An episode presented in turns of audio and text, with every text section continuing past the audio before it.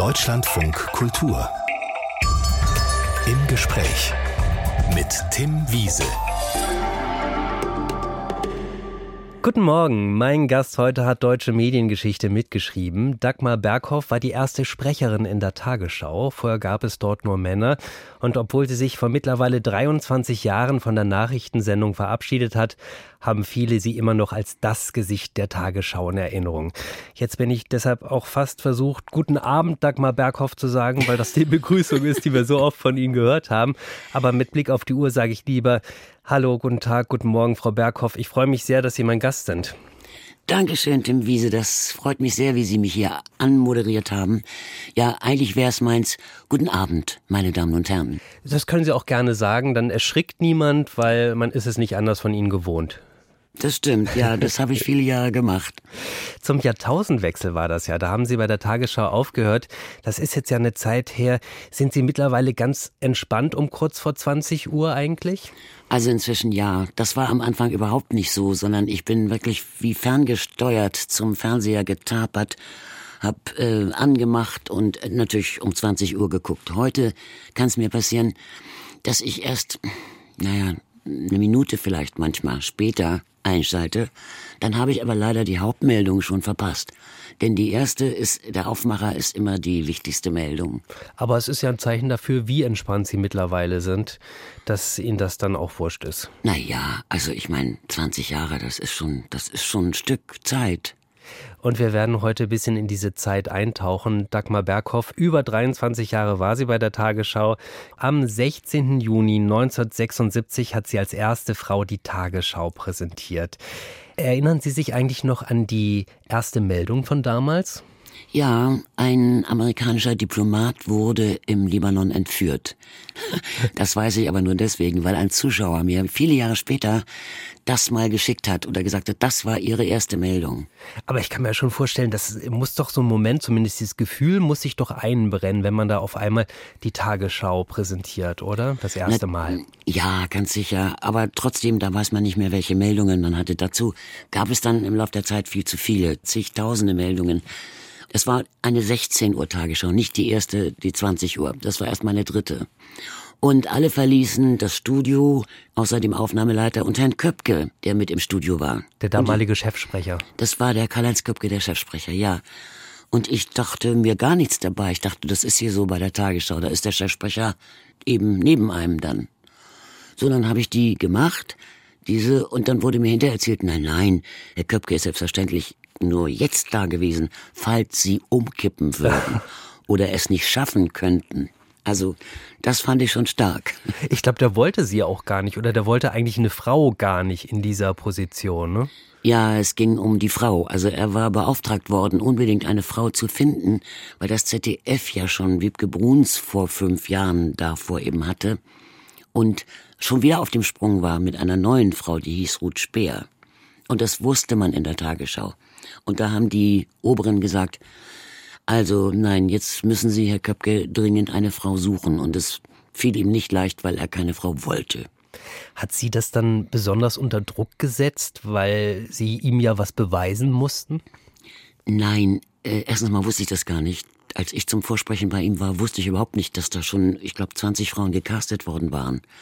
Sondern ich ging da hin und machte das Vorsprechen und er gab mir sein Manuskript. Das war auch eine 16 Uhr gewesen. Und jeder Sprecher hat ja eine bestimmte, hm, einen bestimmten Stil, um sein Manuskript einzuschreiben. Also ich zum Beispiel mache, wenn ich weiß, ich brauche jetzt einen Langatem, äh, so ein V habe ich mir gemacht an die Seite, lange Atem. Oder man unterstreicht oder man äh, macht lange Wörter, die die äh, trennt man ab oder sowas. Köpke hatte dicke, fette Streifen und Abtrennungen und so und ich konnte in dem Manuskript kaum lesen. Und ich habe mich bei dieser Probeaufnahme einmal versprochen. Und dann bin ich zum hingegangen und habe gesagt, äh, wissen Sie, Herr Köpke, wenn ich noch einmal vorsprechen dürfen sollte, dann bestehe ich auf einem eigenen Manuskript. Ich kann in Ihrem nicht lesen. Das muss ihn beeindruckt haben, weil daraus spricht, dass es keine blutjunge Anfängerin da irgendwie, irgendeine Ansagerin, die jetzt da mal Tagesschausprecherin werden möchte, sondern es ist ein junger Profi, der weiß, wovon er spricht. Und das war ich ja auch. Ich habe ja sieben Jahre beim Südwestfunk die Ausbildung gehabt von null bis vier Stunden Sendungen machen. Und äh, das muss ihm imponiert haben. Und dann durfte ich nochmal vorsprechen und ja, dann eine Woche später war ich dann schon dran. Wie ist er denn eigentlich auf Sie aufmerksam geworden? Also Sie haben ja gerade gesagt, Sie haben schon einiges gemacht. Wo hat er Sie entdeckt oder wie? Also ich sendete beim NDR heiße Rhythmen über den Äther. Die Sendung hieß NDR 2 von neun bis halb eins. War damals eine sehr berühmte Sendung mit auch nur speziellen Moderatoren. Und dann hat eben der Techniker so über die Taste gerufen, Dagmar, da ist Karl-Heinz Köpke für dich am Telefon der Nachrichtenmann in Deutschland. Und ich ging also ans Telefon und dann sagte er, ja, ich höre Sie da so senden. Sie haben ja eine ganz nette Stimme. Sehen Sie denn auch einigermaßen aus? Und dann dachte ich, der muss dich kennen. Ich meine, ich war mal überregionale Ansagerin des Südwestfunks und hatte auch schon beim NDR, äh, okay, drittes Programm, die Ansage gemacht. Also er musste wissen, wie ich aussah. Und dann kam ich da zu dem, heute würde man sagen, Carsten, also Vorsprechen. Dann fragte ich ihn, ob er wirklich nicht wusste, wie ich aussah oder so, ob er mich nicht kannte. Doch, natürlich, sagte er, ich verlasse mich doch nicht nur auf irgendeine so nette Stimme. Das war so ein bisschen seine Art. Wie war denn dann das Team? Wie ist Ihnen das begegnet? Also ich habe ja gerade gesagt, das war ein ziemlicher Männerverein. Das bezog sich ja auch nicht nur auf die Sprecher, sondern auch die Redakteure oder die Redaktion. Das waren ja, glaube ich, hauptsächlich Männer damals noch auch. Ne? Das stimmt, ja. Die Redaktion war bestand, sagen wir mal, zu ach, mehr als drei Viertel Männern und wenigen Frauen. Heute ist es absolut pari. Wenn nicht sogar gibt es mehr Redakteurinnen als äh, Redakteure. Nein, damals war das natürlich eine Männerdomäne, aber sie waren alle sehr nett zu mir, weil in meinem Beruf ist es eher so, dass man Konkurrenz ist untereinander, also die Geschlechter untereinander. Mhm. Die Frauen untereinander, wenn man überhaupt will, dass man Konkurrenz, wenn man es so sagen will. Und die Männer untereinander, nicht Männer und Frauen. Weil wenn man eine Sprecherin sucht, wird man nie einen Mann nehmen. Sie haben ja dann auch relativ schnell Ihre eigene Note gesetzt. Also damals war es ja eigentlich so, Nachrichten wurden komplett emotionslos präsentiert, vorgelesen. Und Sie haben da so einen ganz leichten Grad an Emotionen reingebracht. Wobei, wenn ich das sage, leichter Grad, ich stelle mir das tatsächlich schwierig vor, denn eigentlich sollen ja die Zuschauerinnen und Zuschauer erstmal informiert werden und das möglichst neutral. Ganz genau, das ist das Prinzip der Tagesschau. Erstmal neutral alle Nachrichten bringen und der Zuschauer soll sich sein eigenes Bild machen. Also der Nachrichtensprecher darf nicht mit den Augen rollen oder mit den Schultern zucken oder ich weiß nicht, durch irgendwelche Be äh, Gesten kundtun, dass er die Meldung gar nicht gut findet oder den Inhalt. Und das war so ganz straight eben, ganz straight und zwar alles straight. Und dann habe ich aber mal nach einem schrecklichen Attentat der Palästinenser so ein schreckliches Bild gesehen, was ich nicht vorher kannte, ein Film zu meiner Einleitung. Und da vor Schreck, also ich konnte gar nicht weitersprechen, weil das so furchtbar war. Das heißt, die Filme haben Sie erst in dem Augenblick gesehen, als sie gesendet wurden? Ja, die hat man vorher nicht gesehen. Und ich war so entsetzt, dass ich also schlucken musste und du musst dann weitermachen, das ist klar. Aber ich musste schlucken und dann habe ich weitergemacht. Und hinterher dachte ich, der Zuschauer, der dieses Bild auch zum ersten Mal sieht, wird genauso ein Entsetzen empfinden wie ich. Und wenn ich das, wenn man das so macht, dass man dann nicht gleich weiterspricht, sondern vielleicht einen Mini-Augenblick wartet, dann hatte ich das Gefühl, dass man in dieser Mini-Nanosekunde, sag ich mal, verbunden ist mit dem Zuschauer. Der merkt, die da oben ist entsetzt, aber ich bin auch entsetzt. Und das habe ich dann gemacht, gegen den Willen von Karl-Heinz Köpke und Werner Feigl. Das war sein Nachfolger. Und Sie konnten sich da aber dann durchsetzen? Ich habe es einfach gemacht.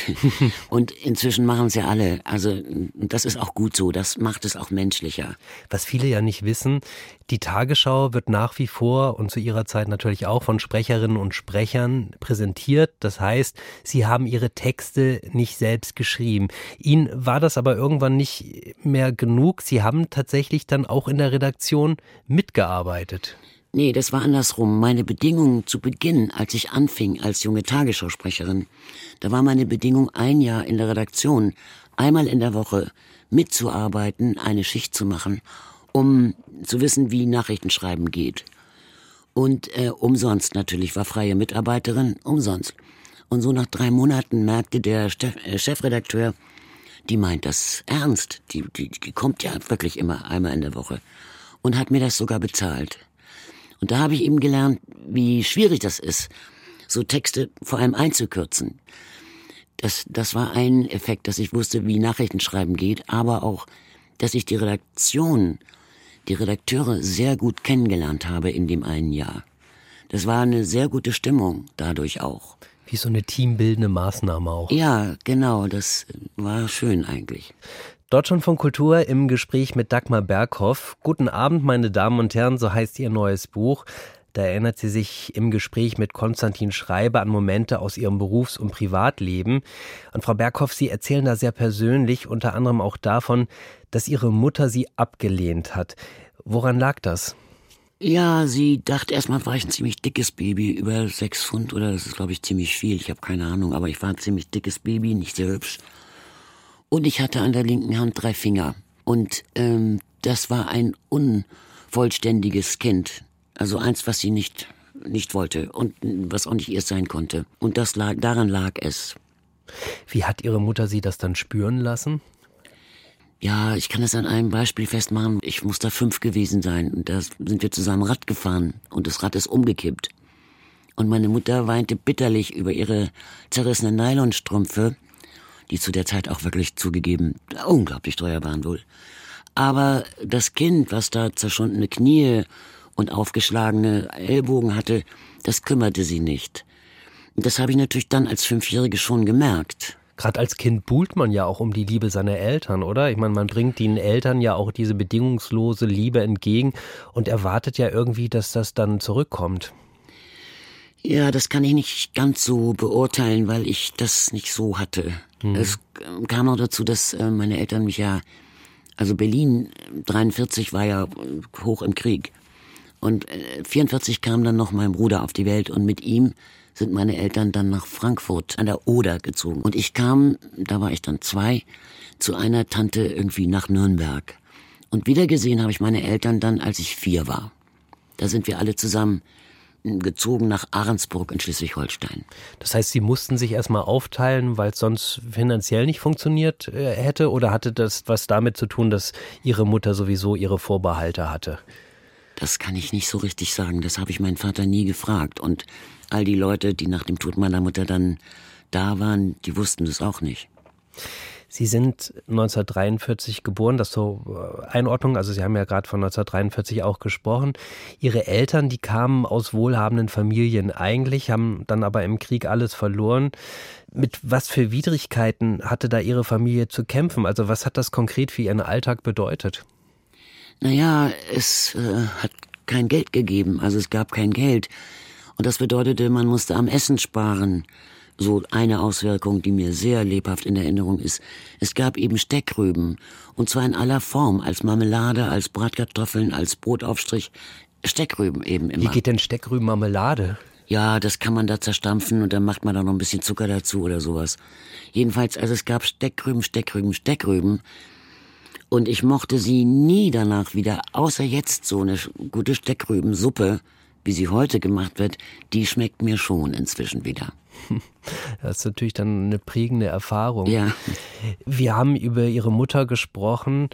Sie hat auch an einer schweren Depression gelitten und sich dann das Leben genommen. Da waren Sie, glaube ich, sieben Jahre alt. Mhm. Ihr Bruder, der ist sechs Jahre alt gewesen. Wie hat man Ihnen das in dem Alter beigebracht? Ja, mein Vater kam nach Hause an dem Abend und umarmte mich nachts und sagte mir, dass meine Mutter tot ist. Das, so war's. Das, darüber möchte ich aber auch nicht weitersprechen, ehrlich gesagt. Das war ein fürchterlicher Augenblick auch für mich, den ich auch nicht vergessen werde.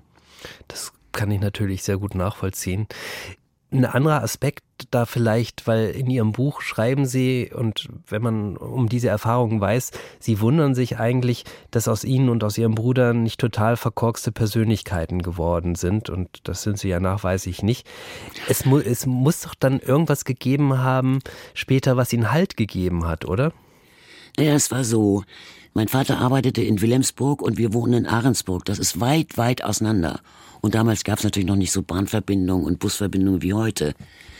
Er kam immer nur mittwochs, sonnabends und sonntags. Den Rest der Zeit waren wir alleine, wir beide, mit unserer Tante Grete, so nannten wir sie. Das war eine ganz liebe, einfache, ganz tolle, nette Frau, die uns bekochte und die da war eigentlich, während mein Vater dann eben nicht zu Hause war. Es gab ja dann auch diesen Wunsch, Schauspielerin zu werden. Woher kam der? Der hat sich ja schon relativ früh bei Ihnen gezeigt. Ich glaube, im, im Buch habe ich gelesen, da waren Sie neun Jahre alt, da ja. wussten Sie das schon. Ja, das erste Mal so. Mein Bruder und ich haben, und noch ein paar andere Kinder, drei oder vier andere Kinder, wir haben so kleine Stücke geschrieben, die wir aufgeführt haben für zehn Pfennig Eintritt für die Eltern. Und da kam das zum ersten Mal so. Dann kam es wieder als ich so 14 war und wir in der Schule äh, so Aufführungen machten, Dramen lasen mit verteilten Rollen oder Gedichte vortrugen und so. Und da fand ich, oder da war das für mich was ganz Zwingendes sogar. Und da habe ich in der Zeitung gelesen, dass Josef Offenbach, das ist ein sehr berühmter Schauspieler damals gewesen in Hamburg, Josef Offenbach gibt Schauspielunterricht. Und dem habe ich geschrieben, ob ich ihm mal vorsprechen dürfte. Und ich wusste gar nicht, wie Vorsprechen geht. Also ich habe nur gedacht, was will er denn sehen? Er will vielleicht sehen, wie ich lache, wie ich weine, wie ich schreie oder sowas will er sehen. Und habe dann das geübt zu Hause. Lachen ging ganz leicht, weinen auch, aber schreien war wirklich ein Problem bei mir. Weil ich kann irgendwie nicht so gut losschreien. Inzwischen ja, aber damals nicht. Da haben Sie dann gegen den Spiegel angeschrien oder wie haben Sie das dann geübt? Nein, ich habe mich im Keller unseres Hauses äh, zurückgezogen und habe in ein Handtuch geschrien. Und meine Stiefmutter, äh, die sagte mir später, das haben wir natürlich gehört, aber wir haben nichts gesagt. Ja, so habe ich Schreien dann geübt. Dann bin ich dahin, ohne dass meine Eltern, mein Vater hatte inzwischen äh, neu geheiratet, eben meine jetzige Stiefmutter, die übrigens schon jetzt 93 Jahre alt ist, und hab dann hab ein paar Szenen da auf der heiligen Bühne des noch heiligeren Schauspielhauses in Hamburg vorgesprochen. Und er sagte zu mir, mach Abitur, aber danach kommst du dann zu mir oder zu Edu Marx. Edu Marx leitete hier in Hamburg die kostenlose für junge Studenten, die kostenlose Schauspielschule in Hamburg. Und das äh, habe ich dann genauso gemacht. Erstmal Abitur und dann bin ich sofort nach Hamburg und bin zu der kostenlosen, weil wie gesagt, ich kein Geld hatte, Schauspielschule gegangen. Da musste man für den Unterricht nicht bezahlen, nur für den Lebensunterhalt sozusagen.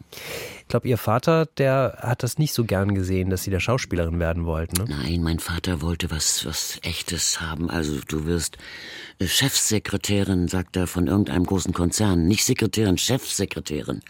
Abgesichert und, und sicher, überhaupt sicheren Job und so. Ich glaube, dann wäre ich so eine Sekretärin geworden, die sich wahrscheinlich in ihren Chef verliebt hätte, der verheiratet ist, Kinder und sie ewig hinhält und zum Schluss war das ihr Leben. Warum glauben Sie das? Ja, weil ich so jemand kenne, wo das genau passiert ist. Tollen Chef, sie hat sich verliebt und hat ihr halbes Leben, 50 Jahre hat sie an dem gehangen und er blieb bei seiner Frau und starb dann irgendwann. Aber in Ihrem Fall ist es anders gekommen. Dagmar Berghoff, die meisten kennen sie als Tagesschausprecherin, als Moderatorin von Sendungen im Fernsehen und Radio. Wir haben aber gerade gehört, eigentlich ist sie gelernte Schauspielerin und beim Radio wollte man sie zuerst auch gar nicht, Frau Berghoff, ne? Also, Schauspielschule dauert drei Jahre und im letzten halben Jahr machten alle aus meinem Semester, so wie das üblich ist, eine Rundfunkprüfung. Und der damalige Besetzungsleiter sagte zu mir, ähm, Fräulein Berghoff, können Sie nicht mal, damals sagte man noch Fräulein, Fräulein Berghoff, können Sie nicht nur mal normal sprechen? Was, was heißt denn Rundfunkprüfung überhaupt? Also was hat das denn bedeutet? Na, man ist Schauspieler. Wir waren auf der Schauspielschule und dann gingen wir in ein Studio und der guckte, ob die Stimmen gut genug sind und wie die Betonung ist, ob man das geeignet ist. Weil das ist schon ein Unterschied, ob man auf der Bühne steht oder im Rundfunk redet. Bei der Bühne muss man natürlich den großen Raum füllen. Ne? Und genau.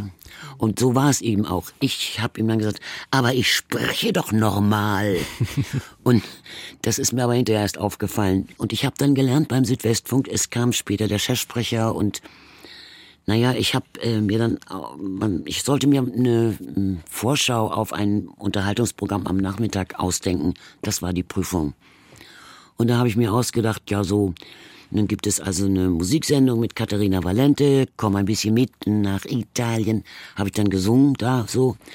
Und dann gab's ein, ein Hörspiel, das Bein des Einarmigen, dop, dop, dop, habe ich gemacht und ah, so geschrien. Und ich glaube, das fand der irgendwie witzig, dass ich so eine Rundfunkvorschau mache mit immer so Ausschnitten dann daraus. Und weil ich auch schon längst ein Engagement nach Münster hatte, an, an, äh, dort an eine Bühne. Und deshalb habe ich das vollkommen frei gemacht, dieses Vorsprechen da.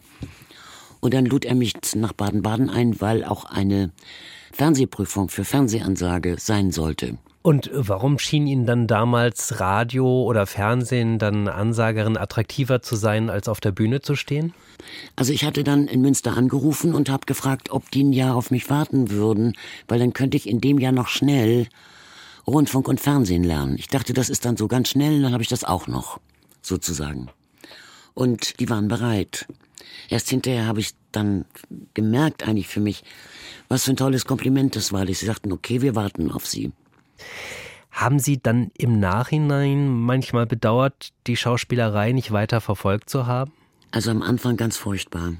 Am Anfang war es wirklich so, dass ich nicht ins Theater gehen konnte, ohne also ohne Herzschmerz eigentlich. Und ich wollte auf der Bühne stehen und nicht im Zuschauerraum sitzen. Und ich habe dann die Rollen immer auf dem Weg nach Hause oder auch zu Hause nachgespielt. Also ich war dann plötzlich die Julia oder was auch immer es gegeben hatte. Das hat Jahre gedauert, bestimmt fünf, sechs Jahre. Und danach konnte ich, und jetzt kann ich es wunderbar gerne ins Theater gehen und die Leistung der Schauspieler bewundern. Ja, ich meine, das ist interessant, wenn man eigentlich so einen Plan hat, was man unbedingt machen möchte und dann kommt es anders. Es ist ja nicht schlechter gekommen, ne? aber eben anders gekommen.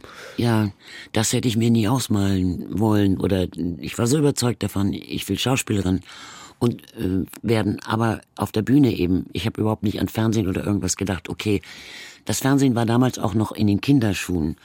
Also meine Eltern hatten keinen Fernsehapparat und ich hatte meinen ersten 1968. 67 habe ich angefangen beim Südwestfunk und 68 habe ich mir einen Fernseher gekauft. Und das war noch schwarz-weiß. Also Schauspielerin im Film oder so, das, das wollte ich gar nicht oder daran habe ich gar nicht gedacht. Sondern die Bühne war es, die große Bühne. Sie hatten ja dann die Tagesschau als große Bühne und haben natürlich auch Unterhaltungssendungen zum Beispiel moderiert, das äh, Wunschkonzert mit Max Schautzer. Gab es aber vielleicht Sachen, die Sie gerne gemacht hätten, aber nicht machen konnten, weil sich das dann nicht mit der Rolle der seriösen Nachrichtensprecherin vertragen hätte?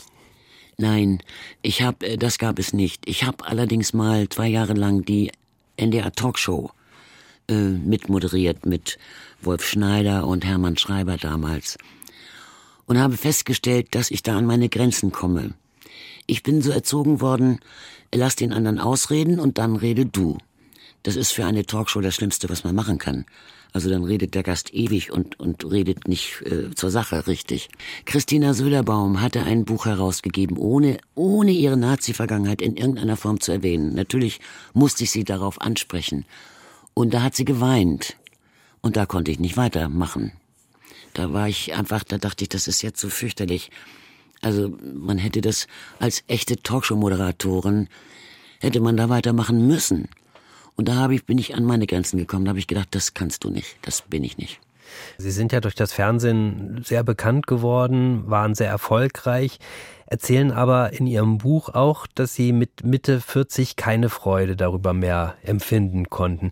Was war das für eine Phase?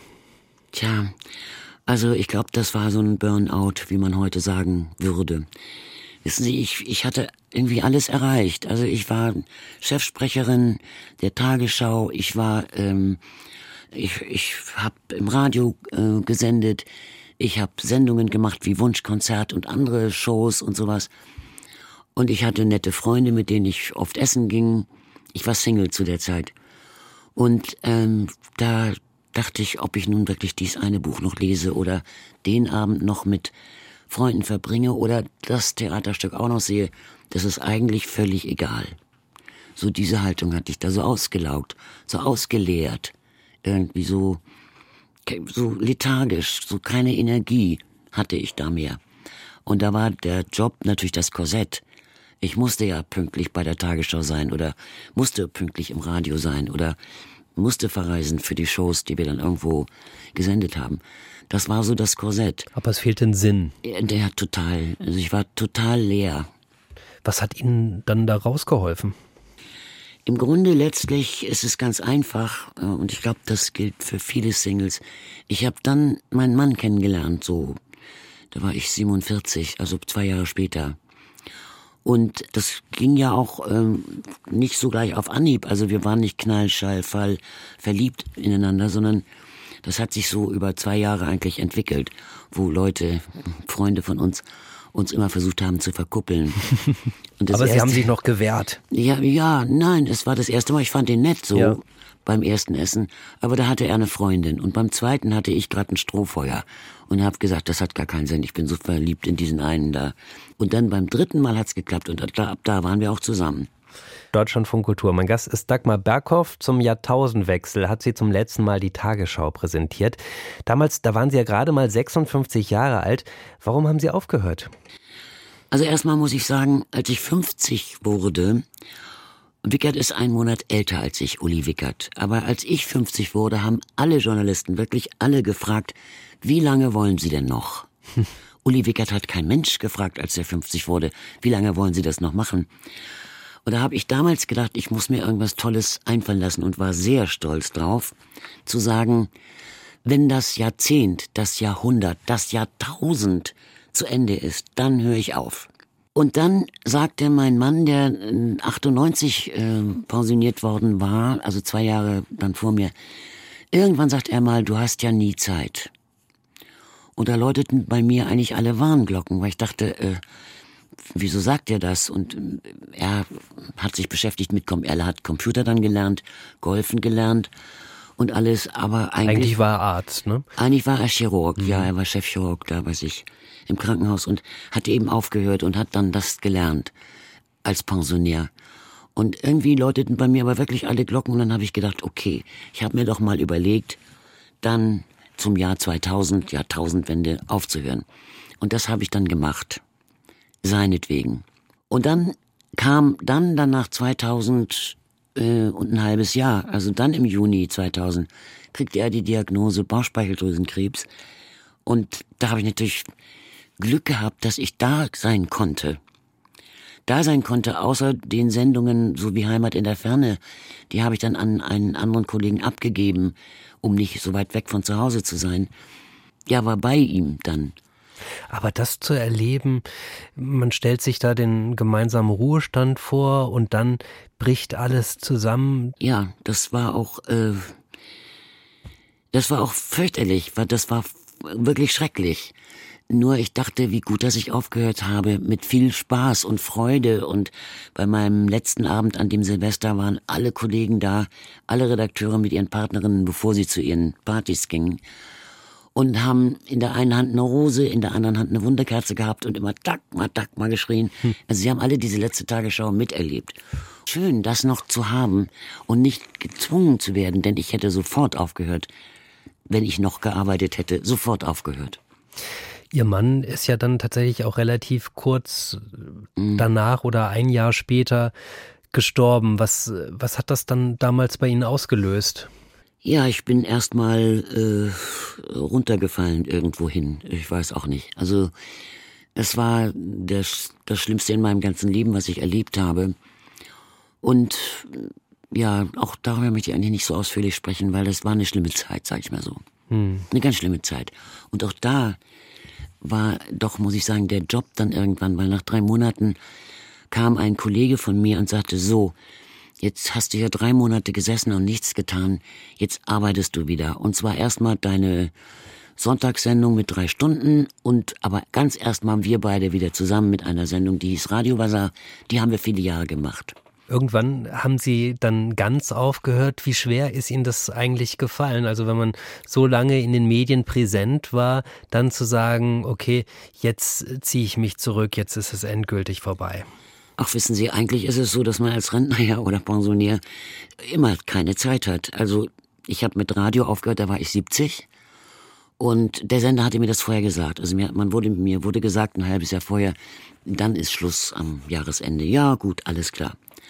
Also ich treffe viel Freunde, ich gehe essen mit denen oder wir gehen ja auch zusammen ins Theater oder sowas. Irgendwie habe ich mich noch nie mit mir gelangweilt. Wie sehr verfolgen Sie denn noch das Mediengeschehen? Ja, schon. Also das Mediengeschehen, das Mediengeschehen als solches, ja. Nur die Technik bereitet mir Probleme. Ich, also mein Handy mag mich nicht. Das kommt überhaupt nicht klar mit mir oder ich mit ihm, egal. Keine und, große Freundschaft. Nein, überhaupt nicht. und ähm, also ich kann einen Computer bedienen und kann Texte schreiben und mailen oder mir aus dem Internet irgendwas suchen, aber ich bin da irgendwie nicht so nah dran. Gibt es denn, ähm, mal abgesehen jetzt von dem Technischen, aber wenn Sie sich jetzt Sendungen zum Beispiel angucken, gibt es da Entwicklungen in den Medien, die Sie irritieren? Ja, eigentlich schon. Mich irritiert zum Beispiel, dass sich alle duzen. Das äh, finde ich nicht gut. Die äh, fängt auch bei der ARD übrigens an. Äh, so, da werden Korrespondenten geduzt, die man noch nie gesehen hat oder die können die gar nicht gesehen haben. Oder alle sich so verbrüdern, das soll locker sein, angeblich, habe ich mir sagen lassen. Aber ich finde es nicht gut. Dann finde ich schon gut Vornamen und sie. Aber einfach so duzen, das finde ich grässlich. Ich möchte nicht von allen geduzt werden.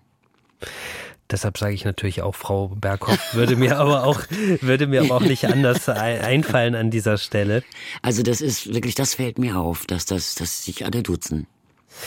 Wie ist denn dann eigentlich die Idee entstanden, Ihre ganz persönliche Fernsehgeschichte dann aufzuschreiben zusammen mit Konstantin Schreiber? Ja, Konstantin hatte mal irgendwo in einer Zeitung äh, geschrieben, dass er zehn Frauen gerne kennengelernt hätte. Dazu gehörten Kleopatra und noch äh, längst gestorbene und auch Dagmar Berghoff. Und da dachte ich, hm, wir leben in Hamburg, er und ich auch. Also dem Mann kann geholfen werden und habe ihm eine Mail geschickt, dass ich ihn gern mal einladen würde zum Kaffee. Und er kam und blieb. Ich glaube drei oder vier Stunden. Also er kam um drei und ging um sieben. Ich dachte jetzt schon, ist er, dass er bei Ihnen eingezogen nee. ist. oh, Konstantin ist verheiratet, sehr glücklich und hat zwei entzückende Kinder. Nein, nein, so nicht. Aber irgendwie, wir haben uns unterhalten und haben gar nicht gemerkt, wie die Zeit rumging. Und dann fragte er, ob er noch mal kommen dürfe. Und dann habe ich gesagt, ja gut. Und dann hat er irgendwann gesagt, ob ich mir vorstellen könnte, daraus ein Buch zu machen. Dann habe ich gesagt, nee, also so ergiebig ist mein Leben nicht. Das, das kann ich mir nicht vorstellen. Und dann hat er gesagt, doch, und wir können es doch versuchen. Und habe ich, ich bin ja immer jemand, der sagt, okay, versuchen wir es. Also bei den schwierigsten Dingen, da sage ich immer, ja, man kann es ja wenigstens versuchen. Wenn es schief geht, geht schief, aber versuchen wenigstens. Und wir unterhielten uns und unterhielten uns und irgendwann wurde daraus ein Buch, das Buch. und über das haben wir heute auch gesprochen. Ich kann ja noch mal den Titel sagen. Guten Abend, meine Damen und Herren, heißt es, ist bei Hoffmann und Kampe erschienen. Die Sendung wäre nicht komplett, wenn wir nicht noch kurz über ihren legendären Versprecher reden würden. Als Dagmar Berghoff nämlich in der Tagesschau aus dem Sieg von Boris Becker beim WTC-Turnier den Sieg beim WC-Turnier gemacht hat.